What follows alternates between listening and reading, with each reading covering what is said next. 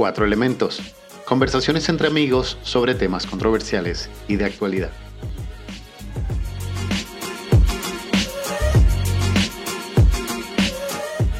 Hola, bienvenido a su podcast Cuatro Elementos, donde como cada semana estas cuatro mentes Siux. Ale.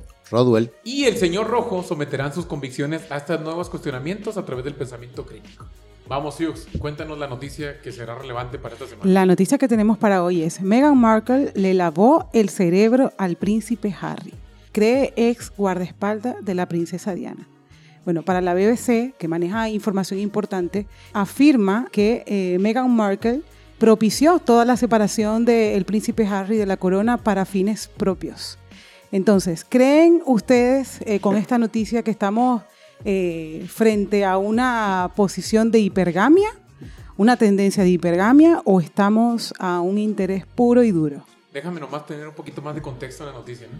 Según la BBC y Sky News, eh, medios reconocidos en Inglaterra, dicen que han presentado evidencia donde dice que Meghan Markle ha estado planeando desde que comenzó su relación con el príncipe Harry cómo hacer este, esta crisis en la corona para hacer un esfuerzo de des- de desmantelar completamente la familia real y, e impulsar su carrera pública. Recordemos que ella anteriormente salía en este programa de Suits y antes de eso creo que era uno de los portafolios de eh, Adivina el precio, no recuerdo cuál programa de, de concurso en Estados Unidos. El tema de hoy va a ser la hipergamia. Tema interesante porque hablamos de cómo en los seres humanos las Hay una tendencia. tienden- exacto, las mujeres tienden a tener una relación con alguien que tenga un nivel superior en la clase social. Entonces, en relación a la noticia que está diciendo Siux, Meghan Merkel, a ver, ya todos conocemos a esta chava que tiene la, bueno, digamos el cuento de hadas. ¿Cómo no la vamos a príncipe? conocer? Yo me vi recientemente el documental de Netflix. ¿Cuánto vi no vieron el todo. documental? Oye, a mí me dio todo. tanto sueño eso. Sí, la estaba verdad es que medio no me lo he lento. visto. Es lentísimo. Estaba medio lentísimo, lento, ¿ah? Por más que veía, trataba de... Al principio tenía compasión por ella. Decía, bueno, debe haber algo aquí que son racistas y que lo trataron mal. Pero por más que traté, traté... No lo acabé de ver. No, no, no. no, bueno, no yo sí me lo vi todo. relación. Bueno, entonces, eh, ¿qué podemos decir aquí? ¿Hay, hay una relación de hipergamia Ahora, a- realmente? aclárenme una cosa, hipergamia únicamente involucra a la tendencia de las mujeres, en teoría, a casarse con, o con, con personas eh, que están en una posición social más alta o a hombres también que hacen eso. No, solo las mujeres. Escucha lo que dice acá. La hipergamia es la práctica de una mujer eligiendo a un compañero con una posición socioeconómica o estatus superior al suyo. No es un término ampliamente utilizado en la psicología o sociología y no hay beneficios comprobados de esta práctica. De hecho, puede contribuir a la perpetuación de la desigualdad de género y la discriminación. A ver, Ah. acá es la parte esta que queremos entender. Si tú te vas a la definición, Meghan Markle era una actriz no muy famosa, la verdad no era muy conocida en Estados Unidos ni en Canadá. Se casa con un rey o alguien que puede ser heredero a la, corona. Hasta ahí, yo pienso que tu definición de hipergamia es correcta, ¿no? Es una chava que quiere mejorar su estatus social. Mi duda es cuándo es hipergamia y cuándo es interés. ¿Cuándo es la necesidad de ser una persona interesada que solamente va por un beneficio económico? ¿Y cuándo sí es una persona con un instinto primal que quiere perpetuar su especie? ¿Cómo entraría esa definición, por ejemplo? Yo estoy convencido de que no hay mucha diferencia o si la existe eh, es una, es una línea muy delgada. Yo considero que el tema de la, de la hipergamia, si lo miramos desde la parte biológica, eh, se sigue manteniendo hasta nuestros días, que la mayoría de las personas consideran que es un interés eh, no es muy diferente a, lo que ocurre con el resto de las relaciones. Lo que pasa es que la moneda de cambio es diferente. Cuando las personas ven a una chica joven con un tipo mayor que tiene mucho dinero, algunas personas dirán, no, mira, esta tipa con este viejo, eh, él no se da cuenta que ella solo está por su dinero. Y algunas personas dicen, mira, esta niñita con este viejo verde.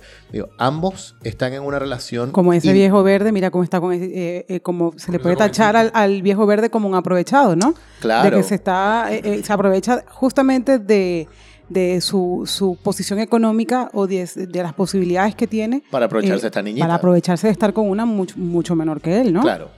Entonces, en ese sentido, ambas personas están aportando algo a la relación que el otro está interesado. ¿sí? Yo en ese sentido no veo mucha diferencia a lo que pueda ocurrir cuando alguien dice, no, es que esta persona es, es interesada.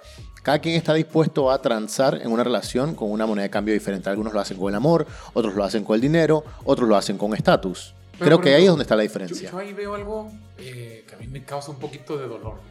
Si estamos buscando basarnos en relaciones, en un interés simplemente de una mejora de la- del estatus social, ¿qué pasa cuando esa persona no puede darnos o no puede mantenernos en ese estatus social que nosotros estamos privilegiando, que estamos anteponiendo a la relación? Entonces se van. Si ese es el único eh, aglutinante de esa relación, seguro, ahí se acaba. Mira, yo, yo para responder la pregunta que, que hacías antes, y además que no dejo de pensar cuando hablamos de relaciones de pareja, y en este caso, pues, hipergamia, eh, la diferencia yo te la puedo explicar quizás con el fenómeno que hay ahora, que no es nuevo, ¿no? Solamente que ahora le decimos eh, la sugar baby. Eh, yo considero que en una relación de una, de una mujer que tenga eh, 18 años de edad con un hombre que tenga 50 años, por ejemplo, 60 años, que su nivel económico sea mucho más elevado, me cuesta creer que ella se relaciona por garantizar de que su reproducción vaya a ser segura, ¿no? Que vaya a tener una familia. A mí me cuesta, correcto, yo creo que hay, hay eh, al- algunos puntos que te pueden definir muy bien eh, cuándo se pierde esta relación genuina, ¿no? Y es, uno, el factor edad. Eh, si tú lo que buscas es garantizar y asegurar tu familia, eh, cuando tú quedes embarazada, tu hijo tenga 10, probablemente ya no va a contar con un papá. Entonces a mí me cuesta creer que realmente sea por garantizar de que va a existir una familia, de que, de que la vaya a poder proteger, porque probablemente ni siquiera vaya a estar. Yo creo que la protección económica es protección igual, ¿no? Si el tipo se muere, hay Entonces seguramente un solamente seguro. hay una relación económica. Pero es que es lo mismo siempre. pregunta, pues. Es lo mismo siempre. Cuando se acaba el amor, ¿qué pasa con las relaciones? Se mueren. Cuando se acaba el dinero, ¿qué pasa con las relaciones? Que están basadas en dinero. También se van a morir. No es muy diferente. Lo único que cambia es la moneda con la Ahora. que se tranza. Yo sí les digo una cosa, no entiendo a qué viene el punto de Meghan Markle. Si es que no nos acordamos que en Suecia hay una princesa que está casada con el que era su entrenador de, de- de gimnasio, pues su entrenador. Exacto. Ah, su entrenador personal. Entonces dice uno, qué vaina. Hipergamia es cuando la mujer probablemente, supuestamente dice que está buscando estatus social. ¿Y qué pasa cuando es al contrario? Y lo otro, pues es que también hay coincidencias en la vida.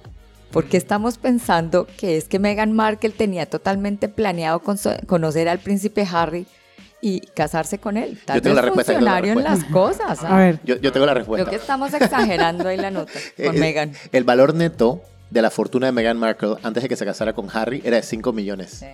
El valor neto de la fortuna de Harry antes de casarse con Meghan Ajá. estaba rondando los 20 millones.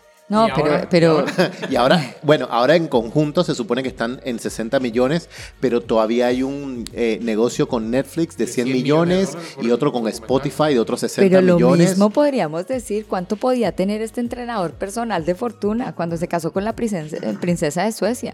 Pero mira, Me yo- explico, Cierto, no, no sí. entiendo cuál es el punto y, y que- acuérdense que yo no soy feminista, pero me parece que esto nada que ver, pues. Estoy totalmente de acuerdo. Por ejemplo, hay algo, hay, hay algo que es sorprendente aquí.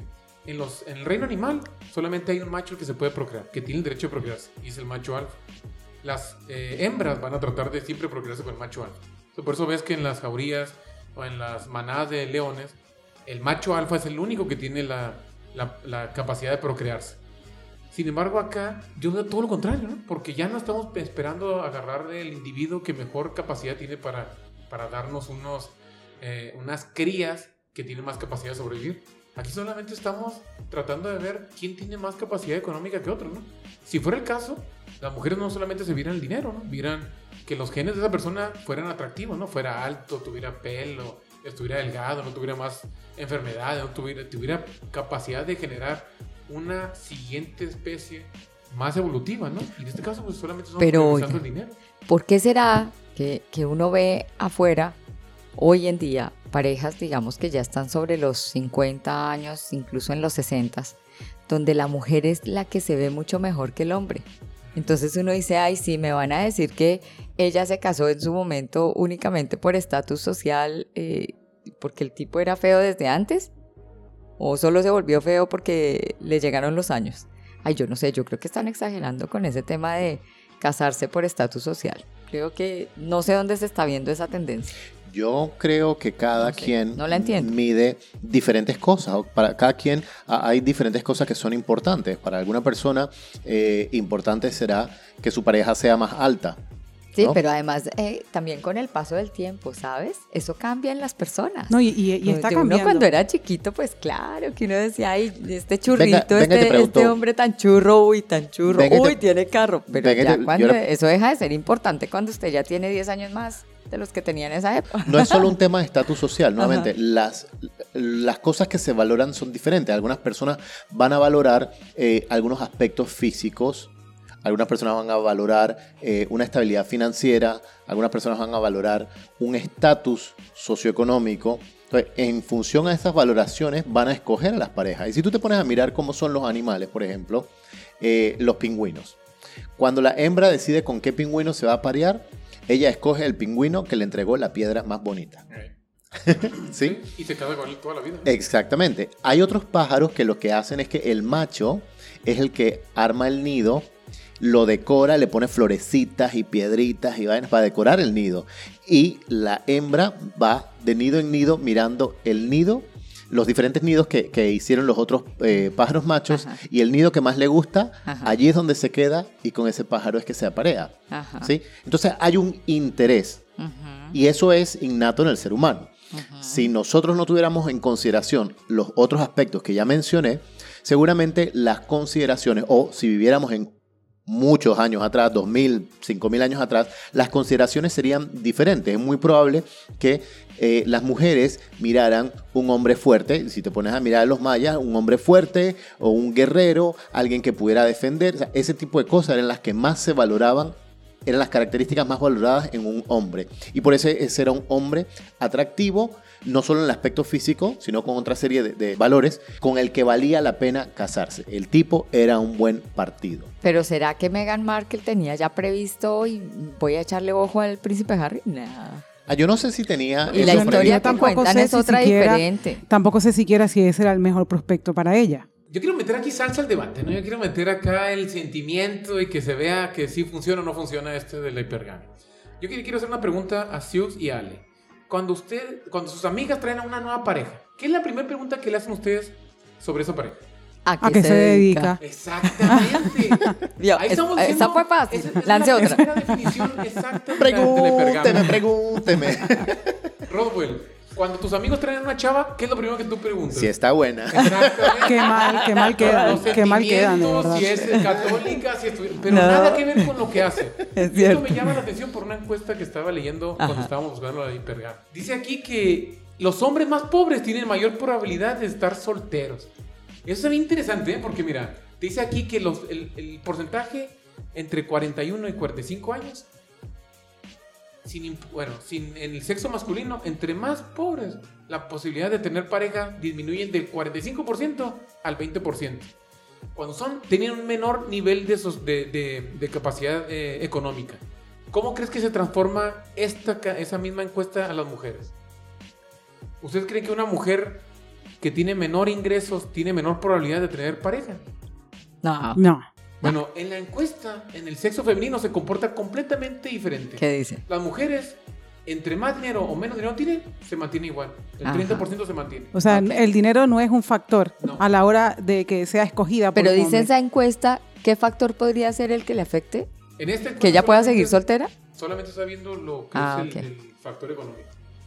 Ok, ok, ok, ok. Es interesante lo que, lo que dice tu encuesta. Ahora, eh, me pongo a pensar rápidamente y, oye, a mí me cuesta ver los pobres, eh, como tú lo dices, solteros. La mayoría están todos casados y, y con hijos.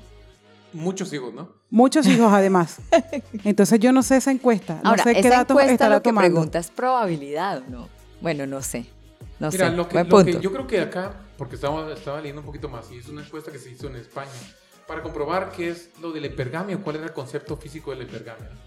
Una de las cosas que trata de probar aquí la encuesta es que tan- las mujeres tienden a, a- a fijarse en qué tanto gana su pareja para ver si van a tener una relación con esa persona o no. Y sin embargo, lo que trata de probar aquí es que los hombres, por el otro lado, no nos fijamos en qué tanto ganan las mujeres. Sí, e- eso siempre ha sido así. De hecho, eh, en algún momento yo miraba algún programa en YouTube o TikTok, no recuerdo dónde estaba mirando el programa, pero una de las cosas que los tipos preguntaban es si tú vas a un McDonald's y te encuentras en el McDonald's una chica muy guapa, seguramente la invitas a salir, ¿sí?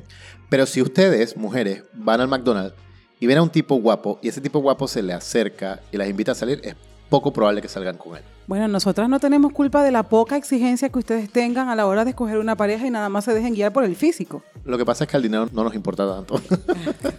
Pero espere, no entendí, no entendí. Si nosotras vemos. Si ustedes un van tipo a un muy McDonald's, guapo si ustedes en van a McDonald's ajá. y ven un tipo eh, Guapo. guapo, Sí. bastante guapo, Pero que se dedique a solamente hacer el hamburguesas. tipo trabaja en McDonald's, Ah, ¿sí? trabaja, sí, sí. Exacto. O lo ves no, no hay vas a salir, posibilidad. Sí, No, no o, hay lo ves, o lo ves barriendo, lo ves trapeando. ¿Para qué les digo que sí, sí, tú, no? No hay tú proba- posibilidad. tú probablemente no le paras bola No, al tipo. probablemente no. Ni siquiera si el tipo y te dice, oye, qué guapa estás, me gustaría invitarte a salir. Sí, me parecería atrevido, además. Te- que igual- Digo, Digo, por favor, igualado.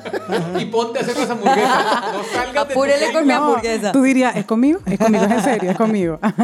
Claro, nosotros, eh, nosotros ese aspecto no lo, no lo Claro, vemos. o sea, ajá. ni el estatus socioeconómico, eh, ni ciertos otros aspectos que valoran las mujeres en, en un hombre, nosotros no los tomamos en cuenta. O sea, el Un tipo... Puede ser que nosotras somos un poco más selectivas, en teoría, ¿no? Mira, Porque es tanto que casos somos, se ven. mira, casos es, se es ven. tanto que somos eh, muy selectivos. Acá hay una encuesta que dice, eh, una encuesta que hay de la brecha de atracción, ¿no? Y es, a los hombres les gusta el 60% de las mujeres a las mujeres les gusta el, el 4.5% de los hombres. Claro. Mm, claro. Eso, eso, por ejemplo, me hace todo sentido. Yo claro. estoy de acuerdo con todo eso. Sentido. Les ah, gusta, y ahorita amigo, te tengo una respuesta sobre eso. Todas. No, no, no, no, no, no, no, no. ¿Pero ¿Por qué no. se enojan las mujeres no. con Piqué? Pe eh, espérate, espérate, por, por allá. A mí Piqué no me gusta. Allá voy, por ahí. allá voy, allá voy, justamente allá voy. En esa distribución pasa una cosa interesante. Si alguno sabe de esto, lo que es la campana de Gauss, va a saberlo en la distribución proporcional. Lo que muestra este número que tú acabas de mostrar justamente es eso, que para los hombres hay una distribución bastante proporcional del atractivo de las mujeres. Por eso para la mayoría de los hombres, el 60% de las mujeres son atractivas. Hay una distribución bastante eh, equilibrada. En el caso contrario, el número es bastante pequeño. Solamente el 5, el 4.5, 5% de los hombres es atractivo para ese gran número de mujeres. ¿Qué termina ocurriendo con esto? Es que las mujeres se están fijando en un número muy pequeño de hombres o un número muy pequeño de hombres les parece atractivo y generalmente en este pequeño número de hombres vas a encontrar problemas como infidelidad. ¿Sí? Porque este tipo tiene muchas opciones. ¿Sí? Este tipo... No, le voy a decir otra cosa peor. 80%. El tipo es gay. Exacto. No está mal, por ejemplo. Uno cuando es guapo, pues sabe que las mujeres lo van a buscar Ay, de sí, todas ¿no? formas. Claro, y cuando es humilde. Y cuando ni, es humilde, ni más más faltaba. Y cuando soy modesto, ni se diga, dice el señor rojo. Tu atractivo sube un 10% más. Nomás por ser humilde. Si estás guapo y eres humilde, sube un 10% más. No quiero saber cuánto subes si tienes plata. Ahí ya no importa si eres guapo. No, no, y le voy a votar otra. ¿Y qué pasa si, si nos hace reír? Ah, Para nosotros bueno, las mujeres, es que en verdad fuera de luego- chistes, señores, luego es en- muy importante es que, un tico- que un tipo tenga humor. Mira, Buen humor, acabas de por decir supuesto. todo eso y digo, Dios mío, de verdad que las mujeres somos tan exigentes a la hora de escoger. Sí, sí, Miramos, miramos tantos factores. Sí. Acabas de decir tres Es que cierto. parecen chistes, pero es verdad, Pero porque cuando no le ves es. un defecto, le ves otro. O sea, Así es, es. como que no es sencillamente el que tenga dinero y ya, porque Así puede es. tener dinero, pero ahora no es, no es divertido. ¿Cuántos de nosotros crecimos con la novela de la criada que se enamora del hijo heredero de la mi- multimillonaria? Yo no, Ejemplo yo soy chiquita, perfecto. entonces yo no, no me acuerdo de eso, de haber visto novelas así. No, no, no. Eso tal Yo- vez fue en su edad, señor Rojo. Fíjate, yo que casi no veía novelas, yo me acordaba que era el sueño de todas mis compañeras, que las enamoraban de una persona rica. ¿Cuántas novelas hay del chavo que es jardinero que se enamora del, o que enamora a la dueña del, de No, la es hacienda? verdad. ¿Cuántas de esas tuvo? Siguen, siguen poniéndolas ahorita en el canal todavía. siguen No, no, el canal. no miremos mucho más allá. Acuérdense cuando eh, Leticia, que hoy es reina de España, ¿cierto? Eh, se, se- sale a la luz pública que tiene una relación con el futuro heredero de- del reinado de España, ¿no? Sí. Eso eh, causó en las mujeres como, wow, ese tema aspiracional Exacto. con el rey de Correcto. Y- y España. Y, lo mismo con Meghan, ¿no? No, pero ve cómo contaste tú, la princesa esta de Suecia, Sí, que se casó con el entrenador. sí. Lo entrenas como, oye, qué tonta eres, ¿verdad? Claro, Cuando todas, oye, pero ¿qué te pasa con todos los tipos que podías tener? Mucho más. Y, y fíjate, vimos a Har- Harry con Megan. Ajá. Y todos decimos, oye, qué bueno Megan, qué buena. Harry también, qué inteligente. Pero al revés, hubiera sido como que la chava, qué tonta. Claro, es ¿Cómo cierto. te vas con esa persona? O sea, nosotros también estamos propiciando a que esta llamada hipergamia se siga Buen punto. Sí, moda, sí, ¿no? sí, y se sí. siga como lo- la parte correcta. ¿no? Ajá. Ahora, ¿por qué para ustedes no es tan importante lo que nosotras vemos? Yo quisiera encontrar, ustedes que son hombres, eh, que respondan de, de pronto por qué ustedes no toman en cuenta nada de estas características que nosotras sí. O sea, porque ustedes más se fijan en un cuerpo, por ejemplo, eh, eh, que más que, que la Pero yo sí le inteligencia tengo la o los respuesta. estudios. Yo sí Tengo le tengo teoría, la respuesta. tengo ¿Cuál es? A ver. Mi teoría es que esa parte es del, esa, esa es la parte instintiva que tenemos nosotros como seres Claro, humanos. eso es. Que una persona esté, tenga, que una mujer tenga pechos grandes y tenga una- unas caderas anchas, yo creo que viene más a cómo lo vemos atractivo, que es porque ella puede tener más hijos, ¿no? Entonces puede amamantarlos, por eso tiene los pechos Sí, que grandes. está preparada físicamente para procrear. Exactamente. Y yo creo que ahí inconscientemente nos está diciendo nuestro, nuestro cerebro que, oye, ella es una persona que sí puede tener... Pero estoy de acuerdo, es un tema instintivo. Yo ellos. creo que es más instintivo. Ta- También el nuestro, entonces. No. No. Ah, no, creo que no. Creo que no. ustedes son Ah, interesados. No, mira, escucha, escucha esto, escucha Y esto. Meghan Merkel también, por cierto, para que se grabe aquí el podcast. Escucha esto, escucha esto. Un grupo de mujeres jóvenes está de vacaciones y de pronto encuentra un hotel de cinco pisos con un cartel que dice exclusivamente para mujeres. Ah. Como están sin sus parejas, deciden entrar para ver si vale la pena alojarse allí. El recepcionista, un hombre muy atractivo, les explica cómo es el hotel. Y les dice, tenemos cinco pisos, vayan piso por piso y cuando Ajá. encuentren lo que buscan, vienen a registrarse. Es fácil decidir porque en cada piso hay avisos que indican qué contienen. Así que entran en el primer piso, el aviso lee. Aquí todos los hombres son pésimos haciendo el amor, pero son muy sensibles y amables. Las amigas se ríen a carcajadas y sin dudar suben al piso siguiente. Yo, soy, va- sí, yo, me, yo me subo uno más, Claro. sin duda. El aviso del segundo piso dice, aquí todos los hombres hacen el amor de modo maravilloso, pero generalmente Bien. tratan mal a las mujeres. Sí. Esto no les No. parece aceptable, así que las mujeres siguen Sube. al tercer Subimos, piso, ¿verdad? Sí. donde en el aviso se lee, aquí todos los hombres son amantes excelentes, son sensibles a las necesidades de las mujeres. Esto se ve bueno, pero todavía faltan dos pisos. Voy para arriba. Voy para arriba, voy para doctora, voy para arriba. en el cuarto piso, el aviso es sorprendente. Aquí todos los hombres tienen cuerpos perfectos, son muy sensibles y atentos con las mujeres. Wow. Son amantes perfectos. Todos son solteros, con mucho dinero y dispuestos a casarse. No, bueno. Definitivamente es perfecto, pero las mujeres Sí. están intrigadas por ver qué hay en el quinto piso. Claro, si Sí, ya yo- en el subí, cuarto ya- hay eso, yo, ya- yo digo, no, vamos al quinto. Oye, lo Ya- ya interesante- que, lo ¿no? interesante es que te apuesto que no había, no había elevador, ¿eh? En el- No, no, no, Las no, no. mujeres Escalera, escalera, escalera. escalera. Sí. Dice, antes de quedarse en el cuarto piso, cuando ellas llegan al quinto piso, el aviso dice, aquí no hay hombres. Este piso se construyó solo para probar que es imposible complacer a una mujer. Ahora, Pasa lo mismo con los hombres. Exacto, pasa lo mismo con los hombres. Llega un grupo de hombres al mismo hotel, los recibe una recepcionista, les cuenta la misma historia, los tipos llegan al primer piso y el letrero dice, en este piso todas las mujeres son atractivas. No se sabe qué hay en los siguientes. Ay. nunca ningún hombre ha llegado más del segundo piso. Ven los básicos que son, lo siento.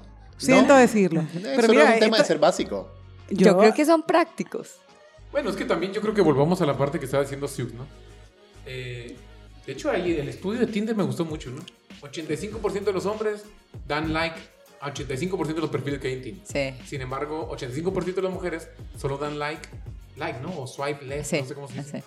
Al 5% de los perfiles. Entonces, ¿qué, qué genera esto, no? Pues genera que los, ese 5% de hombres sean asediados por la Claro. 85% de las mujeres. Claro. Genera se oferta nos- y Se demanda. nos corta la posibilidad a- Claro. a, nosotras de A escoger. nosotras. Fíjate que yo estaba mirando el video donde aparece una muchacha hablando con otro tipo que ya falleció, que se llama Kevin Samuels. El tipo le pregunta, en términos de atractivo, ¿tú cómo te consideras en la escala del 1 al 10? Y ella le dice, bueno, yo mido unos 55 y me considero que estoy ligeramente por encima del peso promedio. No me considero un 5. Hasta un 6. Ah, perfecto, listo. Y le pregunta, ¿y qué tipo de hombres estás buscando? Ah, estoy buscando un hombre que sea así, que sea alto, que sea esto, que sea... Más o menos en la escala del 1 al 10, ese tipo estaría en dónde? Puede estar en un 8 o en un 9, más o menos, le dice la muchacha.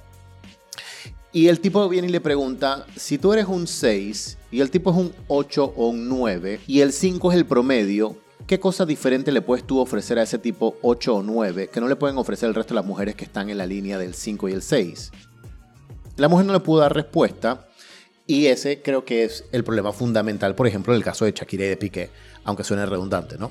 El tipo tiene muchas opciones, posiblemente no en este caso, pero en casos similares, donde un tipo tiene muchas opciones por el nivel en el que está con relación a la oferta que realmente existe de mujeres donde puede echar mano. Yo creo que también ahí, este, ¿qué les interesa comparado a los hombres?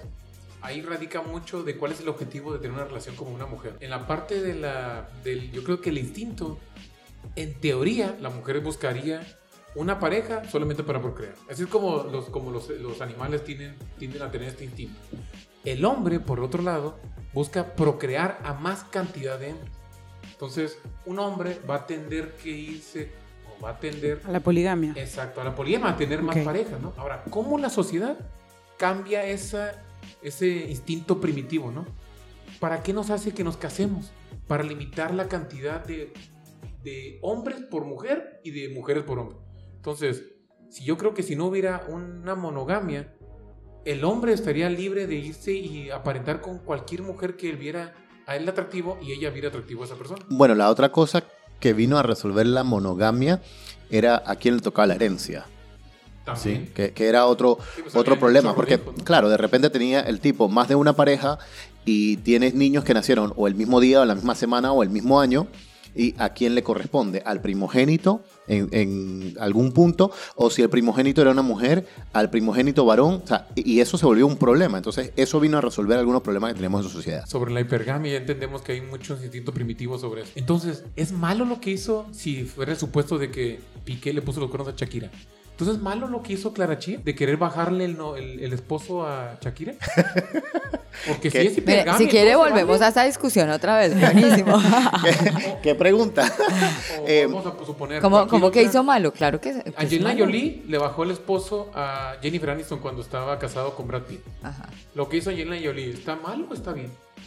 Fue por ese 7% de la gente. Eh, Es, eh, lo que pasa es que responder si está bien, si está mal, depende de varias cosas. Como sociedad, bajo los estándares en los que nosotros vivimos, eh, bajo las reglas que tenemos que vivir en sociedad de términos de, monogamia y demás, sí, está, está mal. Es cuestionable, es reprochable lo que ocurrió en cada una de estas relaciones que se han terminado por intromisión de- de otro. En términos biológicos, es lo que realmente hubiese ocurrido en cualquier momento, ¿no? Es la ley del más fuerte. En este momento, ella, eh, y hablando del tema de Piqué y Clara Chía, Clara Chía le ofrecía, desde una Juventud. perspectiva biológica, a Juventud. Piqué juventud, más hijos, eh, posiblemente no una mujer con una carrera profesional superior a la de él. Que lo eh, opacara. una mujer que lo opacara. Eso, yo creo que a eso no hemos tocado Sí. el tema. Entonces- la hipogamia. Entonces, esta mujer, digamos que le iba a permitir a él vivir una vida diferente a la que ya había vivido con Shakira. Entonces, eso iba a ser, obviamente, algo eh, que iba a representar un cambio. Ahora, yo, yo te respondo, señor Rojo. Para mis estándares estuvo mal. Lo de que Angelina se hubiera metido y que Clara Chía esto- se hubiera metido, pero estuvo tan mal por el lado de los tipos también. que hace Piqué eh, eh, pensando en otra cosa cuando está, debería estar enfocado en su matrimonio y Brad Pitt también, ¿no?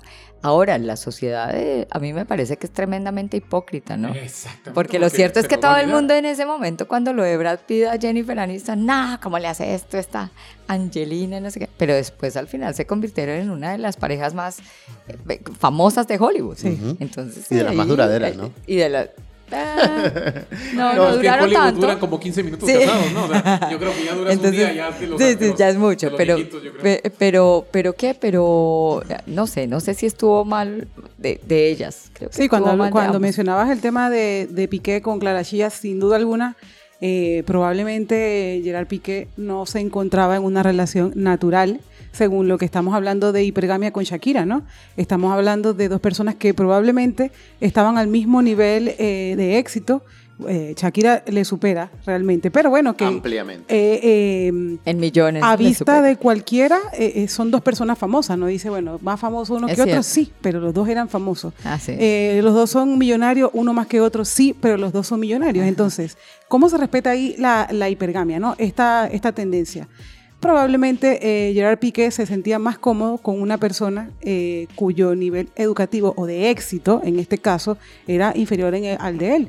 Y eh, era menor que ella probablemente es eso. Se que yo creo que eso pasa. Yo más, creo más que en general son pocos los hombres que no se sienten incómodos de estar con una pareja que puede tener más éxito que ellos. Son pocos los hombres. Pero yo creo que más de un tipo se siente como intimidado por una mujer que, que, que tenga un estatus social Entonces o yo profesional a mí me más alto. cuesta me cuesta mucho cuando veo en las redes sociales hombres que se quejan de que las mujeres están con ellos por, eh, por interés. Cuando tú ves realmente que Pero ellos, los ellos, hombres sí ellos se están bien. Los hombres se muchísimo, quejan. Yo muchísimo. creo, ¿sí? sí, sí, sí, muchísimo. Yo Se creo que que- a los hombres no les importa. se quejan porque dicen que las mujeres, eh, las redes sociales están inundadas de memes y ahí ves que siempre las mujeres son interesadas, que están con ellos por un tema puramente económico, cuando realmente ellos también tienen un interés eh, hacia la mujer. Pero hay una parte de la historia que no se está contando. Y en esas quejas, cuando se habla de, de interés económico, por ejemplo, ah, es que las mujeres solamente están buscando eh, un tipo que las mantenga. ¿Ok? Lo que hacía la diferencia antes, cuando las mujeres buscaban un hombre con quien casarse, que las mantuviera para ellas darle los hijos y cuidar el hogar, cada quien cumplía un rol completamente diferente. Eso es bien interesante. ¿sí? Y la mujer cumplía un rol completamente diferente al rol que cumplía el hombre y adicional a esto. Y había expectativas claras, ¿no? Ah, exactamente. casaba, Claro. Sabían cuál era el rol del Claro, hombre, claro. cuál era el rol de la mujer. Y claramente cada uno lo cumplía y, Y- y en y esa época yo creo que no se, se utilizaba el término mantenida. No, no, no, no, lo no. cierto es que era, lo la- normal, era la familia tradicional. y El la hombre familia- proveía. La familia tradicional se basaba en hipergamia y funcionaba. Claro. Para mí, la hipergamia no tiene nada de malo cuando se mantiene una familia tradicional. Para mí, el tema complicado de la hipergamia es cuando la familia no es tradicional. Cuando se busca obtener alguien de mayor estatus, pero tú no estás ni cumpliendo con el rol en una familia tradicional, ni aportando lo que tú tendrías que aportar en esta familia. Creo que allí es donde vendría el Claro, problema. de pronto ahí es donde se desbarata el tema. Exactamente. Ahora, Porque Cuando si tú tienes el beneficio, es lo que, lo que eh, quieres decir, ¿no? Cuando las mujeres, en este caso, sí tenemos el, benefi- el beneficio de una hipergamia, pero no respetamos el rol dentro de la familia como tal, que sería pues el sostén de la casa, el de procrear hijos, sino que nos quedamos sencillamente en, en lo que realmente eh, nos interesa, que en Claro, este caso tú- puede ser el dinero o el estatus económico que te dé esa otra persona. Sin tener deberes. Claro, Sin tener es- deberes, correcto. Tú Que ese quieres es el el punto. beneficio sin responsabilidad. Claro, sin Ahora, la- a la, responsabilidad. pregunta que hacías tú, Ale, sobre qué pasaba con la inseguridad de una persona que tienes una pareja que gana más que tú Ajá. o que es más exitosa, ¿no? Por ejemplo, eh, claramente. y nada tiene que ver con Clara Chía, Exacto. por si nos escucha Clara. Pero, ejemplo, suponiendo que se casan dos personas que son ejecutivos y de repente a la esposa le empieza a ir mucho mejor que a él. Yo creo que la parte que estás diciendo tú, Rodwell, es, es fundamental, ¿no? Porque uno, su perspectiva es que uno como hombre sea el que provea, ¿no? O bueno, esa es la perspectiva que nos, que nos han criado. ¿Qué pasa ahora cuando la mujer es la hora la que provee, ¿verdad? Ujú. No mucha gente estamos preparados para lidiar con esa sit- situación, ¿no? Entonces, quizá a lo mejor al, al- al- al hombre se le hace eso como amenazante y a lo mejor él, él ha de pensar, esta chava me va a hacer, si es la hipergamia, me va a cambiar por alguien más, más exitoso que yo, ¿no? Ojo, que ahí hay una cosa importante que pocas veces se habla. No es solo el hombre estar preparado para que una mujer sea más exitosa que él, sino una mujer que también esté preparada para tener un hombre menos exitoso. Porque hay una cosa que es bastante interesante y nuevamente no se habla, eh, no se habla mucho. Uno de los atractivos para, para una mujer eh, en un hombre, si el hombre es exitoso, hay un atractivo casi que innato. Cuando el hombre no es atractivo, y si recuerdan nuestra conversación más temprano, se fijaron en el, el de McDonald's, igualado este, ¿no? No le paran Sí. bola. Porque no, no, es, no es e- exitoso, entonces no hay un atractivo allí. Si la pareja, eh, la mujer, no está tan bien preparada para que su carrera profesional de éxito, que va a opacar a la de su pareja, si, si ya no está preparada a asumir esto, y esto no va a hacer que ella empiece a ver a su pareja como un inferior, o como alguien que no vale la pena y ya no lo respete, entonces también se va a acabar la relación, aunque el tipo esté preparado para asumir a una pareja más exitosa que él. ¿sí? Esto no se conversa mucho, pero eso también ocurre. Sí, yo estoy eh, eh, pensando ahora mismo en, en esas relaciones que, que no, no dejo de pensar en eso, pues en las relaciones en las que eh, no se guarda esta relación para nada y donde ambos trabajan. Yo creo que esto viene a ser más un punto hasta cultural, se pudiera decir. Ya hay estudios en España, por ejemplo, donde se ve que esto eh, cada vez está más, eh, más emparejado, ¿no? Eh, hay estudios donde arrojan resultados de que ya los hombres, o que hay una nueva generación de hombres que no está estudiando, que la mujer sí eh, se preocupa cada vez más por su, por su mm, Preparación. por su preparación académica y se está nivelando el éxito en las parejas en cuanto a, su formación académica, en cuanto a empleo. Entonces sí, eh, creo yo que esto también puede ser un tema cultural. Creo que también es algo que se puede ver eh, entre, las, entre clases, ¿no? La clase media quizás eh, tiene un tema mucho más aspiracional que la clase baja. Quizás están acostumbrados a lo que tienen, a lo que ven o con lo poco que han crecido y, y no buscan esa relación hacia, hacia otras clases, ¿no? Oye, ¿y no será esa la razón por la que vemos cada vez más famosos estos de Hollywood divorciándose más rápido?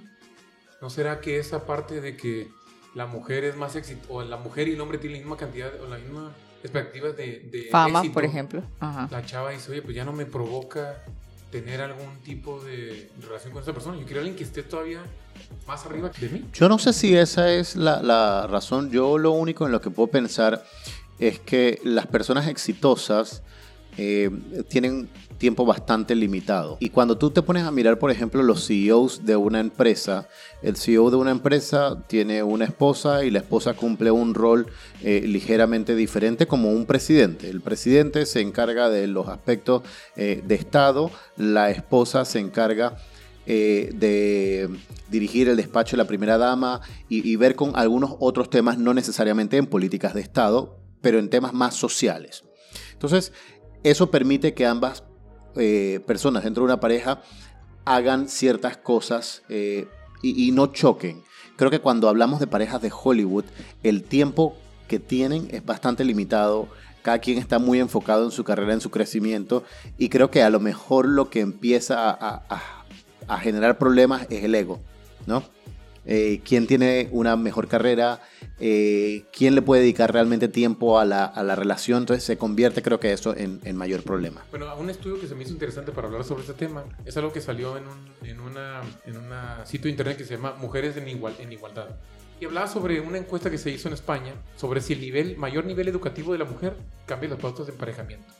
Se hizo un estudio aquí y se vio que en España actualmente hay más mujeres estudiando la carrera que hombres. Entonces empezaron a determinar que existía, en lugar de una hipergamia, empezó a existir una hipogamia. Hipogamia, en lugar de las mujeres buscar una persona que les aumentara su estatus social, hipogamia significa que buscan una pareja de menor nivel social que ellos. Y educativo también. Educativo también, exactamente. Anteriormente existía, sola, existía un 70-80% de, de parejas que vivían en hipergamia en España. A partir de 2001, este porcentaje bajó drásticamente y ahora se estima que de por cada 100 parejas encuestadas, 67% vivían en hipogamia. O sea, quiere decir que las mujeres ya están adecuando a vivir con hombres que tengan menor nivel educativo y menor ingreso, ingreso económico. ¿Qué piensan de esto? Yo lo que sí creo es que las mujeres ya estamos evolucionando, ¿no? Oh, Y ya- mujeres y hombres, ¿no? Mujeres Yo estoy y de hombres. acuerdo contigo. O sea, está- hemos evolucionado y sobre todo, tú estás hablando de España, yo creo que en los países nórdicos y en general varios países de Europa eh, ha habido una evolución en ese aspecto y los hombres y las mujeres nos sentimos más cómodos con, como con ese intercambio de roles, ¿no? Yo no es que esté en contra, pero yo estoy más bien bastante curioso de qué va a pasar cuando realmente entremos en conflicto. ¿Cuál conflicto, por ejemplo? ¿Estarán las mujeres preparadas, así como están asumiendo el rol eh, de ser la cabeza de la familia dentro de un matrimonio, a ser quienes defiendan la patria, quienes se queden en las guerras? Porque ese es un cambio que hay que aceptar, de la misma manera en que está cambiando la dinámica eh, en un hogar en el que la mujer es la profesional o la mujer es la que trabaja, la que provee, el hombre es el que se queda en la casa cuidando a los hijos, eh, si va a ocurrir lo mismo en, en- en otras áreas, ¿no? Si la mujer Yo es la creo que... que... hay roles que son puntualmente de los hombres y de las mujeres. Porque si no, te puedo decir, te pongo un vientre. ¿Mm? Te pongo un vientre. Te pongo Y- y- a... Y sé tú el que. Y sé tú el que tienes, el, que- el que tienes hijos, no sé, te, te pongo Sí, buen una- punto. Hay unas cosas que mamas. puede Hay ser cosas, que no cambien. Yo creo Buen que hay punto. cosas que, que, que son de naturaleza, eh, Inherentes. nuestras, Mira, son inherentes a nuestro sexo. Te, o sea, tengo, te tengo la respuesta a, a ver, a eso. sorpréndeme. La mujer que busca una carrera profesional y crecer en una línea profesional, esa mujer no está interesada en ser madre, a empezar. ¿Ok? Uf. Eso es una realidad. Cuando tú ves una mujer como Angela Merkel, ¿sí? O como una Christine Lagarde, ¿sí? Esas mujeres tenían un plan y en ese plan no estaba incluido tener hijos. ¿ok? Entonces, en ese sentido, ellas hicieron, como en algún video que estaba hablando eh, una señora que se me escapa el nombre, que ella estaba hablando de las oportunidades que se daban. Que si como ejecutivo le ponían la, la, eh, pregunta, ¿están dispuestos a viajar el 65, 75% del tiempo? No. Todos los hombres decían que sí, la mayoría de las mujeres decían que no, y esta mujer dice, yo fui de las que dije que sí. Pero es que y eso me es perdí que fiestas de cumpleaños, me perdí... yo ahora puedo entender el, discurso femenino que hay es con, eh, con respecto a esto que estás diciendo. Y es, ¿por qué yo desde mi condición de mujer que soy no puedo seguir creciendo respetando estas condiciones que tengo? Es decir, si yo tengo que amamantar, ¿por qué yo no puedo tener un cargo alto en una empresa? Porque exija mi cantidad de horas. No, yo quiero que tú me respetes. Mi No, tú condición... puedes, tú puedes. Lo que Nadie, te, es que el nadie te ha dicho que nadie no. te dice que el trabajo no te lo va a permitir. El problema es que el todo. trabajo no te lo va a El permitir. tiempo no te lo va a dar. Pero eso, Entonces, pero eso, sí, pero eso no es, no es no es una discriminación de género. Porque al hombre tampoco se le permite eso. ¿no? Si tú tienes un cargo, gran, un cargo alto en una empresa, Tienes que dedicarle el tiempo. no vas a, vas a perderte aniversarios, vas a perderte cumpleaños, vas a perderte grabaciones. La diferencia es que está, eh, eh, la diferencia está en que el hombre está como más dispuesto a, a perderse esos eventos que tal vez la mujer no. Claro. Y se espera, ¿no? Se espera Sí, como que el eh, padre pues sea- justamente porque no somos iguales. Pero que estamos hablando de esos eventos, pero yo, te- yo no te pongo un evento, yo te pongo a amamantar. por Pero mira, hay un, a mí me gustó Te vas a ir de viaje y ¿qué haces? Eh, disculpa que te interrumpa, eh, señor Rojo. Eh, te vas a, de ir, a ir, te tienes que ir de viaje por una reunión. ¿Qué haces? ¿Te llevas a tu bebé eh, a la reunión? ¿Qué harías tú de jefe de esa persona? Yo de jefe, Si esa persona te tiene que decir, no, acuérdese que estoy amamantando, no puedo viajar por tres meses. Entonces no voy a poder cerrar el negocio que Entonces tenemos no con, poder- con. Toyota. ¿Qué harías Ok, tú? pero a ver, yo no, yo no sé si está bien o si está mal, pero entiendo, como lo he dicho, entiendo el punto de vista de las feministas que no quieren que por su condición de mujer sean quizás vetadas para ciertos cargos Pero que es que no es exigen ciertas cosas. de No son vetadas. No, no Creo son que este- vetadas. esta es una discusión que vamos a tener eternamente nosotros. Sí, sí, sí, sin duda Sí. vamos a tenerla, Sí. pero no, no son vetadas. Pero Lo que volvamos al es tema de hipergamia. Volvamos al tema de hipergamia. Ya no sé ni dónde íbamos. No, yo te voy a decir dónde íbamos, que no me respondieron la pregunta. O sea, ¿Cuál fue? si era ¿Cuál que fue? las mujeres, entonces, de la misma manera como están asumiendo este eh, rol de cabezas de familia sí te dentro de los matrimonios, Eh, eh, si iba a ocurrir lo mismo, Sí, por ejemplo, en sí, el tema de las De guerras. acuerdo, sí te respondimos. No, no dijimos- respondieron. Sí, sí te respondimos. Dijimos, hay cosas inherentes del hombre y de la mujer y por eso sí extrajo el tema de, de, de lo que es la maternidad. Entonces no es equilibrado. Si hay cosas Pero- inherentes del hombre no y la mujer, estamos no hay, hablando no hay acá un tema de equilibrado. cosas equilibradas. Siempre volvemos a esta discusión. Estamos hablando acá de Mira, hipergamia. A, a mí me gustó mucho una frase que vi hace tiempo en las redes sociales que decía, uno como hombre es, una, es un padre que no puede dar 100% en, en algo. Entonces decía él, decía él, yo como padre, si te doy el 100% de mi tiempo, vamos a tener carencias, porque no vamos a tener dinero. Si te doy el 100% del dinero, no vas a tener a mí, porque voy a tener que estar ausente. Esa es la vida, yo creo, como que la expectativa que tiene uno como padre, ¿no? Uno como padre de ser el proveedor va a estar siempre ausente. Y uno como hombre espera pues que haya un- una especie de soporte dentro de su familia, ¿no? Que sea quizás su pareja la que le ayude a, a- a- que su hijo no tenga tantas carencias, ¿no? Yo estoy de acuerdo contigo, Sius, que si tú eres una mujer y, y quieres amamantar o tienes hijos, va a haber ciertas carencias, ¿no? Pero carencias en las que a lo mejor una como mujer no puede sustituir tan fácilmente como un hombre, ¿no? Un hombre puede irse y si tiene una, a su pareja mujer que pueda amamantar, pues ahí tiene esa, esa solución hecha ya a su medida, ¿verdad? Pero una como mujer, pues no hay forma Pero yo tengas- creo que eso es justamente por lo que hablábamos ahorita y es de los roles inherentes de la mujer como tal y del hombre como tal. Que tú decías, Rodwell, que eh, si las mujeres iremos a asumir temas, por ejemplo, de guerra, de, de ciertos temas que hoy en teoría y, y no teoría, sino en realidad asumen los hombres. Yo creo que hay cosas que son inherentes al género de cada uno y entonces no, no, no va a cambiar mucho porque no es un tema de evolución, es simplemente que ya son cosas inherentes a cada, a cada sexo, ¿no? Y yo creo que ahí es donde generalmente empezamos a ver los problemas con la hipergamia y los roles inherentes de cada género. Pero mira, algo, una investigación que estaba leyendo yo hace poco cuando empezamos a buscar lo del, del dato de la hipergamia, es que la hipergamia no pasa en todas las especies del reino animal, ¿eh? Solamente se está viendo que pasan en esas especies donde el periodo de gestación es largo, donde el periodo de crianza es largo. Entonces, por ejemplo, si los- no se ve tanta hipergamia en pájaros, porque el pájaro pues tiene un, pro- un proceso de maduración en el huevo muy rápido y que cuando ya se hace independiente está todo es más rápido. Entonces, ¿por qué nace la hipergamia en estas especies donde la gestación y la crianza es más larga? Porque la mujer sabe lo que tú estás diciendo, Siu, que yo para criar a mi hijo voy a tener que tener una cantidad de X de años, ¿no? Entonces yo tengo que, que, que asegurarme que mi pareja se va a encargar de todo lo demás para yo estar 100% dedicada a mi crianza. Entonces, dice ahí que se traduce que una gran cantidad de mujeres busquen relacionarse con una pequeña cantidad de hombres, pero que les aseguren que tienen ciertas necesidades cubiertas, ¿no? Entonces, si tú dices, bueno, yo quiero ser eh, una empresaria exitosa, pero quiero que me den oportunidad de, de, criar, ahí por eso es lo que dice Rodwell de los, de los roles establecidos como una familia, ¿no? Porque la hipergamia está hecha para que tú te asegures de que tú puedes criar a tu hijo sin necesidad de preocuparte si va a haber comido o no. Ese es un buen ¿no? punto. O sea, tú dices que la hipergamia está, es como esa tendencia que da el espacio para que la mujer eh, decida criar hijos. Pueda cumplir con ese rol cumplir con inherente ese rol. de su género. Exacto. Pero entonces, a una ¿qué feminista tiene que ver? eh, no le gusta esto. No, pero, pero y no lo digo por mí. No, pero, pero, vamos a suponer que en el, el, tiempo de vida de, una, de un niño, ser humano normal, ¿no? Tiene nueve meses de gestación, ¿no? En esos Sí. nueve meses, probablemente una mujer promedio, seis meses va a estar inactiva. Va a estar tres meses que, antes de, de dar a luz y tres meses después de dar a luz que no va a poder trabajar.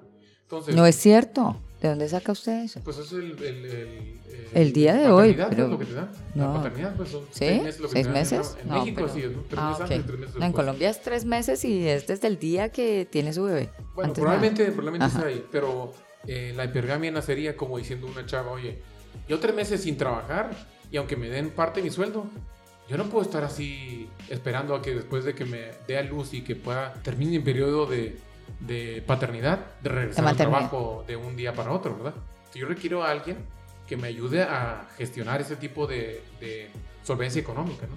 Entonces, si tú tuvieras un hijo que tiene solamente tres meses de gestación y en seis meses ya es independiente, quizá tú no estarías buscando a una persona que te ayudara a mejorar tu nivel y entonces yo me pregunto, ¿cómo es hipergamia si yo trabajo y tú trabajas también? Eso es, eh, yo creo que ahí es donde entran estos conflictos que tenemos en esos... Pero o sea, Vamos a suponer, una tú- pareja tú cuando tienes- los dos trabajan ya no hay hipergamia. Claro que sí. Si el otro tiene, si uno tiene el, eh, un nivel socioeconómico más alto, Meghan Markle y el príncipe Harry. Exacto.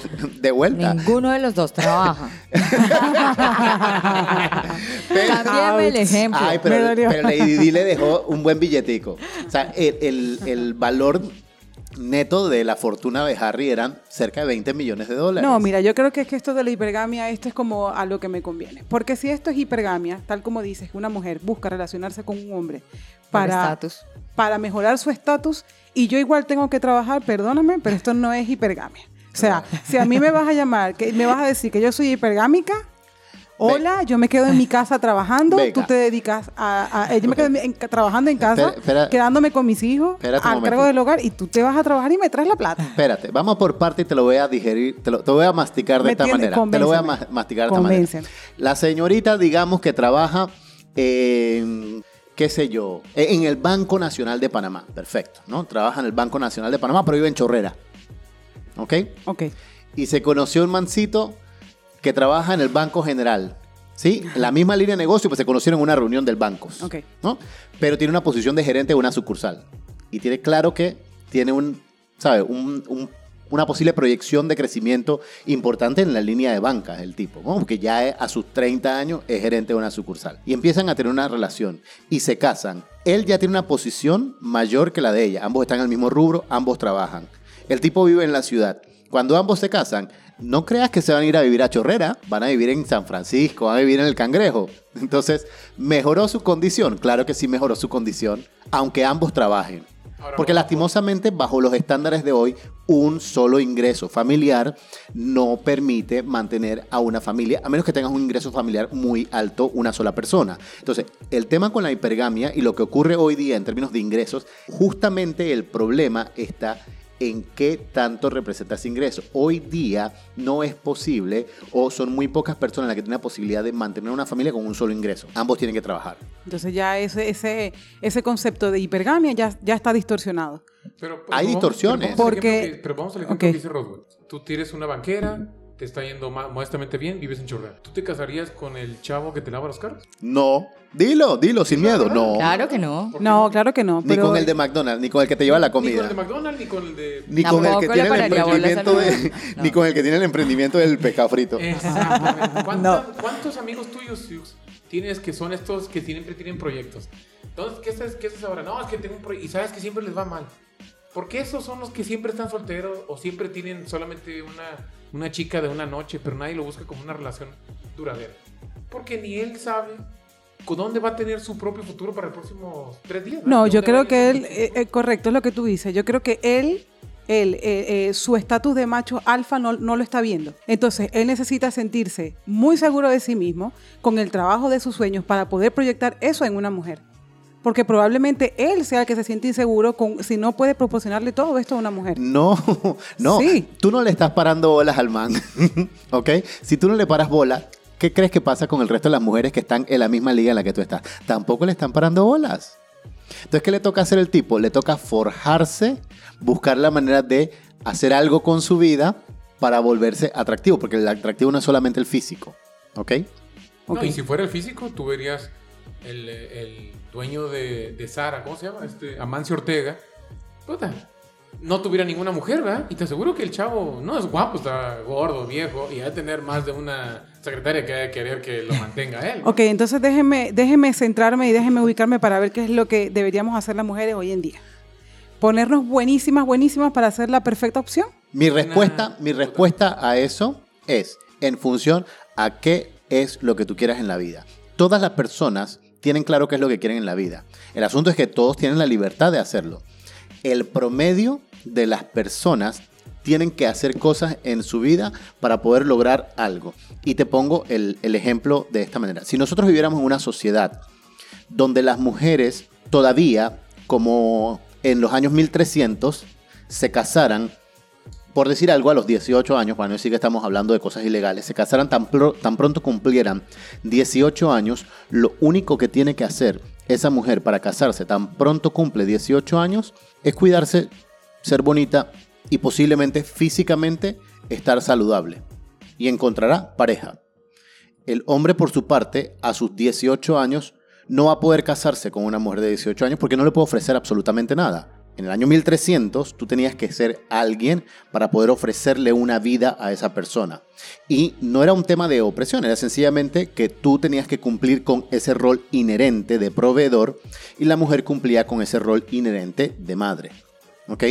Hoy día eso ha cambiado. Como eso ha cambiado, entonces las mujeres lo que tienen que hacer es definir qué es lo que quieren, si quieren conseguirse un esposo y ser ellas madres de familia, porque casos conozco, se consiguen un chico, pudieron estudiar, pudieron hacer lo que sea, se consiguen a alguien, se casaron, tuvieron hijos y son madres de familia. Y no hay ningún problema con esa decisión. Es decidir lo que quieres hacer y asumir el rol. Si tú quieres ser profesional, es enfocarte a ser profesional. Si tú quieres tener un matrimonio donde tú eres ama de casa, tú eres ama de casa. La decisión siempre seguirá siendo tuya. Entendimos. No, no, eh, fue difícil de... Yo, yo me quedé pensando en muchas de las cosas que dijiste. Primero que nada, la edad de, de casarse. ¿no? En la sociedad que vivimos ahora, a una mujer se, les, se le pone ciertos requisitos para llegar a ser una pareja ideal. Tiene que tener un atractivo físico, tiene que estar joven, y no tiene que ser de estas chavas que sean, digamos, que hayan sido salido con muchas personas. Pero un hombre, como dices tú, no se puede casar si no tiene algo que ofrecer. Entonces, uno como hombre generalmente no se puede casar a los 18 años o a los 17 años, aunque hay gente que los casan porque dejó embarazada a la chava, porque tú todavía no puedes ofrecer nada, pues. Entonces, eh, yo estaba viendo este Andrew Tate, ¿no? el, el- este influencer que, que tiene ideas muy radicales y muchas veces es, es criticado de, de misógino. Y él le preguntaba a una chava modelo que es influencer, ¿tú qué tienes que hacer para mañana salir en un yate de Ibiza a las Islas Griegas? Realmente nada, vestirte de un, subir fotos de semidesnuda en Instagram, ligarte a un influencer o a una persona, a un empresario con más dinero que tenga su yate, ¿verdad? Dice, en cambio yo, para salir en un yate de Ibiza me tengo que levantar, tengo que ahorrar, tengo que hacer un negocio exitoso y tengo que comprar el yate. Porque nadie se va a ir conmigo Sí, porque yo le diga, "Oye, estoy bien bueno, ¿verdad? Nadie me va a invitar al yate. Entonces, a tu pregunta, Siu, yo creo que hay dos cosas. Como dice Rodwell, yo creo que estoy en parcialmente de acuerdo. Depende de lo que tú quieras. Si quieres eh, seguir el tramo de hacer una vida exitosa en el ambiente empresarial, entonces no te recomendamos que te cases a los 18 años. Cásate a los 30 como uno. Cásate a los 30 pensando tú que a los 30 quizás tu oportunidad de tener hijos va a ser mucho menos. Perdona, y a los 30, mi, probablemente mi- mis oportunidades de tener una pareja eh, y, y ser hipergámica es inferior, ¿no? Es mucho inferior, ¿eh? Sí, yo también Muchísimo creo. inferior. Yo también Inclusive, Pasa probablemente. Que por eso es que el mundo está cambiando. Ujú. Si te va muy bien, no vas a poder hacer hipergamia, vas a tener que hacer hipogamia. Así es. Vas a tener que, Así no, es. Vas a tener Sí. que acostumbrarte a Sí. tener una persona que te siga y no, no Así sea es. tú la que sigue. ¿no? Lo mismo, no, no es nada que sea injusto. ¿eh? Te estoy diciendo la vida de un hombre. La vida de un hombre es casarte a los 30 después de que te hayas hecho tu patrimonio y haber hecho una estabilidad eh, económica para buscarlo. Ahora sí, pareja, para decirle a la mujer, aquí estoy yo y mira lo que tengo que proveerte. ¿verdad? No es nada que sea injusto o justo, sino es básicamente lo que nosotros pasamos todos los días. Si queremos ser evaluados, tenemos que traer algo a la mesa. No nos van a evaluar por nuestro físico. Te evalúan un ratito por tu físico, pero después de ahí te van a decir, oye, y después de aquí, ¿qué vamos a comer mañana? verdad? Ojo, pero, pero yo sí creo que ese tema de hipergamia, si lo entendí bien, ya, ya está cambiando. Y está cambiando en Europa y está cambiando en los países nórdicos. Así que, no sé, tal vez en unos 20 años, en unos 30 años, estaríamos notando otra tendencia completamente diferente y tal vez una tendencia más de hipogamia.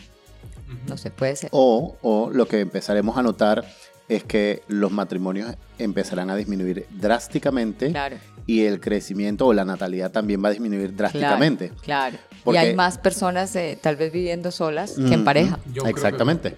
Puede ser. Ahora, es interesante porque yo no sé si el ser humano esté preparado para vivir solo. O sea, lo hemos visto en la, después de la pandemia, ¿cuántos suicidios no pasaron? ¿Cuánta gente en depresión?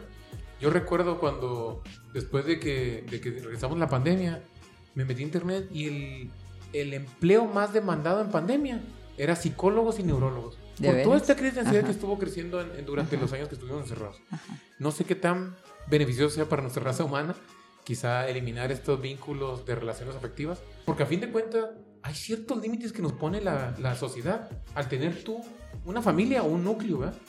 Tú no vas a salir mañana a disparar a la gente, porque tú sabes que tú perteneces a un núcleo y que cuando tú haces eso, al quedar mal tu reputación, dañas a tu familia y tus amigos, ¿verdad? Entonces yo creo que esos núcleos sociales nos impiden que nosotros tengamos estas acciones adversas a, a- a nuestra sociedad, ¿verdad? Nos mantiene un poco en línea, ¿no? En raya. Los estos chavos que, que balean en las escuelas, ¿cuáles son? Los que no tienen ningunos amigos, los que no tienen eh, eh, lazos afectivos, los que quizá vienen de una familia quebrada, los, los que tienen una solidez emocional, son aquellas personas que no hacen esto. Bueno, y ahora, y, y no solamente es esto, yo no dejo de pensar en amigas conocidas que yo tengo que son exitosas, que tienen alrededor de 40 años, que les va muy bien en su carrera, que son brillantes y luego están solteras, que les cuesta muchísimo conseguir pareja. Claro, les- Mira sí, tú cómo somos. Debe ser muy complicado. mi- mira tú cómo son castigadas precisamente por ese 4.5%, ¿no? Pero son castigadas, no, te voy a decir realmente. Se castigan ellas solas, querida, porque entre más años nosotras somos más selectivas. Entonces no. ¿Y el hombre no? El hombre no. No, no, no. El hombre no. Es la Sí, sí, mujer. es una la pregunta mujer que de hago. 40 ¿El hombre no? años. No, la No. mujer de 40 años seguramente empieza y dice, no, este chavo, como, como dice el señor Rojo, este chavo, este chavo no. Este otro chavo no. Yo ya tengo esto, yo ya tengo esto. Cada vez está más, mm, dispuesta a negociar menos. Oye, Ese es un tema de elección, no es un tema de castigo, es un tema de elección de la mujer. Nosotras podíamos ser mucho más prácticas, no lo somos, punto. Y O no lo queremos o ser entre más años. O quizás no son tan atractivas para, el- para los hombres. No, no creo. Fíjate, yo No estaba, creo. viendo, estaba viendo una encuesta. Creo que no es interesante. ¿Qué porcentaje creen ustedes de parejas de más de 45 años que viven en casas separadas? No, ni me imagino. No me lo puedo 20 Se imaginar. estima que un 20% de las parejas que tienen de entre 55 y 65 años ya no aspiran a vivir juntos. Es como dices tú, Erika, ya Sí. son tan exigentes que dicen, ¿sabes qué? Mira, ya no estoy dispuesto a hacer mi espacio. Así Yo es. ya, ya, ya pasé por todo ese Sí. momento. Entonces tú quédate en tu departamento y yo me quedo en mi apartamento. Cada vez la gente sabe más que quiere aceptar y que no quiere aceptar y punto. En los últimos 10 años, la tasa de matrimonios que no tienen sexo ha subido al 30%. Tres de cada 10 matrimonios no tienen sexo. Y yo tengo otro dato para ti con relación a la inseminación artificial. La inseminación artificial de mujeres solteras creció desde 1975, que está en un 2%, al 46,79% en el 2017. ¿Eso qué significa? Que más mujeres están optando Claro. por ser madres sin tener pareja. Sí. Eso- eso es fuerte. eso dice mucho, ¿ah? Eso es fuerte. Eso dice mucho, pero yo creo que tiene Pero- que ver con el hecho de, de que la mujer ya eh, ha escogido, digamos, otro tema, eh, probablemente el profesional, eh, después le es muy difícil encontrar pareja porque ella ya es muy selectiva y entonces decide ser mamá por inseminación artificial. A mí la interrogante que eso me deja, la interrogante que me deja eso es, eh, aparentemente el único rol que tiene el ser humano o que tenía el hombre en su momento era de ser proveedor, no solo de, de proveedor económico, sino proveer la semilla Hoy día ya no eres ni proveedor económico, hoy día tampoco necesitan de tu semilla. O sea, bueno, siempre se va a necesitar, ¿no? Porque el semen tendrá que ser de alguien, ¿no? Sí, sí, sí, sí, sí. E-, esa parte ya, para ya, lo que me ya refiero, no necesitas no necesitas una alguien. pareja. Sí, no no necesitas una necesitas pareja. una pareja. O sea, que traigo yo a la mesa, ¿no? Que traigo yo a la relación. Exactamente. Sí, es increíble como ver como nosotras por, por nuestro, nuestra misma naturaleza eh, podemos salir adelante solas. Con sencillamente una inseminación artificial, pues eh, ya podemos cumplir con esta parte a la sociedad, ¿no? Bueno, pero ahora volviendo al tema de Meghan Markle y Harry. Entonces, eh, el tema del matrimonio de ellos corresponde a una tendencia hipergamia. Muy buena pregunta, Ale. Ahí es interesante analizar porque la hipergamia, yo creo que se ha de haber terminado cuando él ya deja de ser príncipe, ¿no? Eso es cierto, o sea, si, si, lo cierto es que si Meghan Markle se casó por el tema o no, no es que se haya casado, es una hipergamia porque ella en teoría ascendía de estatus social, Sí. pues al casarse con un príncipe que además Sí, reconocido es un en el príncipe, mundo, un ¿cierto? príncipe. Exactamente. Eh, dice uno, y ahora que no es príncipe, entonces, ¿qué va a pasar? no? Allí es donde se equivocan. Dice, ¿Por qué? Él no deja de ser príncipe, él sigue siendo príncipe. Es cierto. No, pero son Él- duques, ¿qué no? Su título nobiliario él no lo pierde. Ajá. ¿Ok? ok. Él lo que no tiene o no pertenece a la familia real y no recibe los beneficios ni económicos ni cumple con funciones de la familia real. pero él sigue siendo príncipe. Pero siguiendo la tendencia, eh, esta hipergamia, pues sí perdió estatus social. Ahora, ¿ustedes creen que ese matrimonio hay amor? ¿O solamente fue por estatus social o para ver? O sea, Es que ahí es donde, ahí es ¿cuándo donde, ahí es la discusión de la hipergamia. ¿Quiere decir que no hay amor? No, yo no creo. ¿Tú crees que sí hay amor? Sí, eh, era Yo con lo que hablábamos del interés, ¿no? Yo creo que, no- sí. Otra cosa es, que difícil ella, por ese amor, ascendió de posición estoy- social. Gracias al amor. Yo estoy casi seguro que en 10 años vamos a ver el libro de Meghan Merkel contra Harry después de que se hayan Yo, yo creo, yo los- tengo la por dinero. percepción de que ese matrimonio no va a durar mucho. que- Hay Pero una- para mí no tiene nada que ver con el tema de hipergamia. Hay pero una cosa, no va a durar mucho. Hay una cosa que se les está olvidando. Si nos enfocamos nuevamente en el amor, ustedes contestaron más temprano que no estarían dispuestas a tener una relación amorosa con alguien que trabaja en el McDonald's, por Dios. De acuerdo, Entonces, pero con el príncipe Harry en- yo dije que sí. En- entonces, entonces, Megan está dispuesta a darle su amor, porque ojo, el amor también se construye. Ella está dispuesta a darle su amor a alguien que esté un par de grados salariales más arriba. Y eso fue lo que ella hizo. Hay hipergamia, pero también hay amor. ¿Ok? Y yo sí creo que el matrimonio les va a durar. Yo creo que ellos se van a convertir en lo que era el papá, eh, perdón, el tío de la reina Isabel, que se me escapa el nombre, George. No puede hablar, ¿no? no, el, el rey con- Edward. Una divorciada. El- ¿No era el rey eh, Edward? No me acuerdo el nombre. Ay, yo Era el no- rey Edward. No sé, nos tocará mirar la serie mal. Volver a ver The Crown. Yo la verdad no me voy a aventurar a, a- a afirmar si es eh, hipergamia o es interés. Yo creo que el tiempo eh, dirá. Ya hay, eh, eh, yo no jamás pensé que ella podía eh, retirar a- al, al príncipe Harry de, de su entorno. Jamás. Eso es un- no, una- no era una cosa que pensaba. Tú dices, bueno, pues si hablas de hipergamia, eh, el interés para ella era quedarse en la corona pese a que no tenía ciertas libertades. Ahí tienes Entonces, un buen punto, tanto que dicen que ella es la que lo, lo- la que ella lo llevó a retirarse de la corona. y él está haciendo una caja de Y- y sorpresa entonces porque si tampoco fuera era hipergamia, ella no le hubiera interesado hacerlo retirar de la casa real. correcto. Entonces creo que ahí eh, yo, yo, yo creo Yo que no me- están yo no me puedo aventurar. No soy fan de Pero están exagerando la nota con No, pero él. yo por eso creo que es interés. Yo creo que el interés ahí es, ella vio una oportunidad, casarse con un príncipe, cuando entró, ella vio que nunca iba a ser el rey, el, el chavo es como el décimo en la sucesión de la corona. Bueno, pero es que eso estaba claro. O No, sea, pero, espérame, pero, Sí. pero yo o creo, sea, estaba claro, imagínate, el se- segundo pero era. yo creo que se va a romper un poco la hipergamia cuando ya vean que él es tratado como una celebridad de eh, X nivel y que ella empieza a ser más y más y más mediática por esta situación que tuvo en la corona. Y te apuesto que de ahí va a empezar a hacer este quebrante en la relación. Entonces tú me, eh, me podrías decir con esa afirmación que pasa en cualquier familia que no sea precisamente la de Harry y la de Meghan, que en cuanto la mujer empieza a ascender en su, eh, a nivel profesional, tiende más a dejar a su pareja. Yo creo que no, que no hubo mi percepción, obviamente por lo que vi en el documental y por lo que estaba leyendo, no hubo una base sólida para empezar su relación. Yo creo que no hay nada que detenga esta relación o que solidifique esta relación, más que esta aspiración de ser el, el príncipe y que sea conocido por todos lados. Y que obviamente Megar veía un beneficio para ella porque iba a ser más conocida, ¿no? Ahora como la, la chava que era la actriz eh, medianamente famosa, ahora se volvió a ser la, pre- la, la princesa, no sé qué título le dan a ella, que ya está es. siendo mucho más famosa por no hacer casi nada. Bueno, pero también recuerden una cosa. Cuando ella llegó al matrimonio, nuevamente su valor neto de su fortuna eran 5 millones de dólares. Ahora son 60. Ahí está. Más Sí. lo de Netflix, más lo de Malo de Netflix, malo de Spotify. Bueno, pero esas son O sea, consecuencias, perdona. a lo que voy con esto es que a ella le convenía mucho más estar fuera de la familia real, porque puede hacer más dinero. Por eso, entonces, lo de hipergamia nada tiene que ver con, con ¿Tú crees que que si ella se hubiese casado con algún otro pelotudo, hubiese podido hacer lo que está haciendo ahorita? No.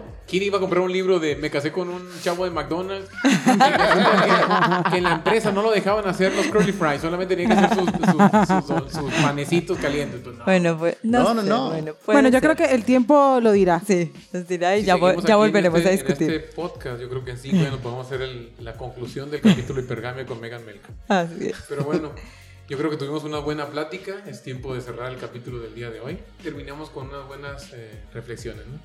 Como pensar, bueno, primero que nada, muchas gracias por escucharnos en este espacio, Cuatro Elementos. Un espacio diseñado para responder la pregunta, ¿por qué pensamos como pensamos? ¿Por qué somos lo que somos? No olviden sintonizarnos cada lunes a las 7 pm y recuerden, si no cuestionamos el cómo pensamos, nos volveremos esclavos de las ideas de los demás. Muchas gracias a todos. Buenas noches. Adiós.